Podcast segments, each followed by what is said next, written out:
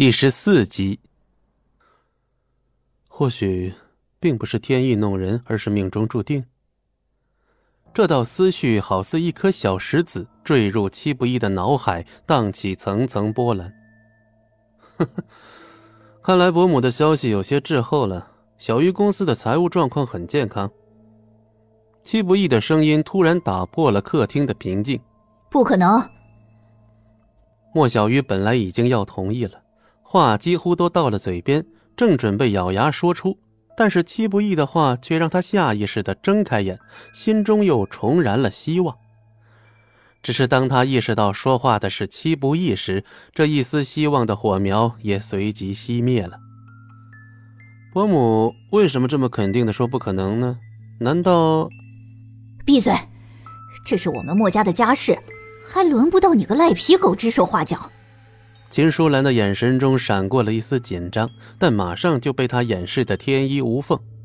小鱼啊，当初你跟家里可是有言在先，如果有一天你的小作坊经营不下去了，就要服从家里的一切安排。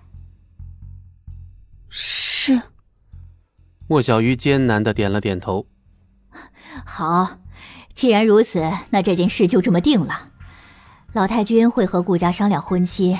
这些日子，你就跟人顾军一起吃吃饭，看看电影，逛逛街。爱情这种东西啊，是可以培养的。我跟你爸不就是这样过来的吗？秦淑兰顿时喜上眉梢，终于解决了她的一块心病。莫小鱼低头苦笑了一声，好似认命了一般。伯母，我还没签字呢。秦淑兰不屑的斜了戚不义一眼。哦。那你不签好了，到时候记得来喝小鱼的喜酒。戚不义眯了眯眼睛，不禁笑了起来，呵呵，有趣。那我倒要看看姑苏城里谁敢强娶我戚不义的老婆。戚不义这强大自信的气场，就连一向清高孤傲的莫小鱼都被震撼到了。哎，你！秦淑兰被气到说不出话。也就在这时，戚不义嘴里突然话锋一转：“至于小鱼的公司财务有没有问题，数据不会说谎，你们可以来查账。”莫小鱼自己都愣住了，这跟直接投降有什么分别啊？查账？哼，我肯定一早就去。伯母你就算了，你又做不了主，还是让老太君本人亲自来比较好。你再给我说一遍。秦淑兰都怀疑自己听错了。你是不是疯了？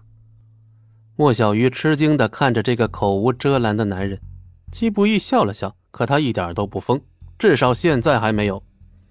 好，明天当着老太君的面，我倒要看看你能玩出什么花样来。秦淑兰说完，便愤然起身离开。摔门离开后，莫小鱼就像脱力了一般，颓然的坐在沙发上。你知道你给我捅了个多大的篓子吗？放心，船到桥头自然直，总有办法的。莫小鱼自嘲的苦笑了一声，心中暗骂自己居然蠢到把希望寄托在这种人的身上。可正当他要说点什么的时候，耳边却传来一个怪异的声音。转头一看，瞬间面红耳赤。只见戚不义旁若无人地脱去上衣，露出一块块线条分明的肌肉。但更触目惊心的是，那一道道长短深浅不一的伤疤。你，你要干什么？莫小鱼有些慌了，刚想起身，可戚不义已经到了面前，双手撑着沙发两侧，让他无路可逃。扑面而来的男性荷尔蒙，让莫小鱼第一次体会手足无措到害怕的滋味不如我们先把生米给煮熟了，那他们就不能逼你嫁人喽。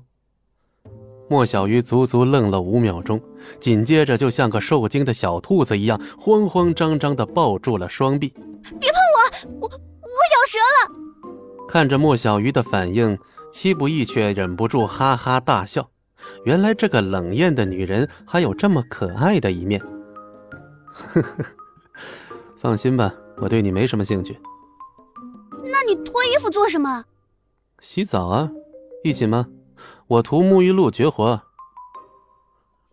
本集播讲完毕，感谢您的收听，我们精彩继续。